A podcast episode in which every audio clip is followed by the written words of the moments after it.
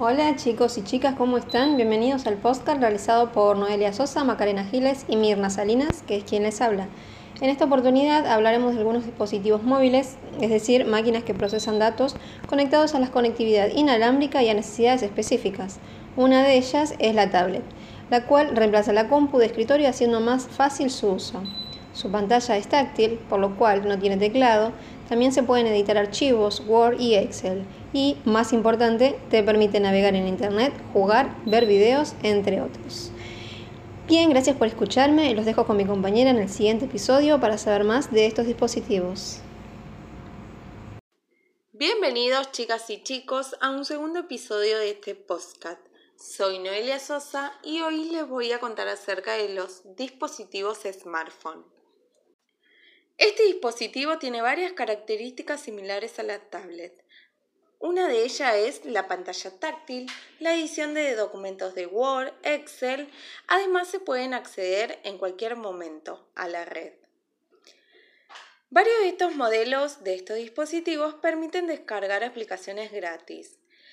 Y una de las diferencias que tenemos con la tablet es que los smartphones pueden brindar un servicio de telefonía. Espero que les haya servido esta información y nos vemos en el siguiente episodio.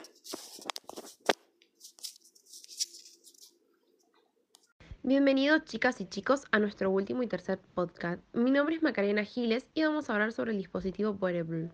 ¿Qué es wearable? Este término viene de las palabras en inglés wearable computing, que significa computación usable o ponible. Son computadoras que usamos como atuendos. Los mejores ejemplos para esto son las gafas o lentes inventadas por Google llamados Google Glass, un dispositivo de visualización de información, los zapatos deportivos que tienen un chip que almacenan información sobre nuestra posición y rendimiento, y los computadores de antebrazo o relojes inteligentes, pequeños computadores que se usan en la muñeca como reloj.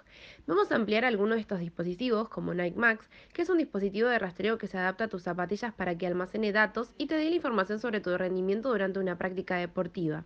Te puede aportar información como la distancia recorrida, la duración, la cantidad de calorías quemadas y un mapa detallado de tu recorrido. Otro dispositivo sería un reloj inteligente. Algunos fabricantes han optado por agregarle funciones al reloj convencional y sincronizarlo con un teléfono inteligente para que sirva como su extensión adaptable a tu cuerpo. Este concepto, entonces, encierra todas las máquinas electrónicas que se han vuelto tan pequeñas como para adaptarlas a nuestra ropa a los accesorios que usamos. A cambio, nos ofrecen conectividad y otros servicios sin necesidad de usar el computador.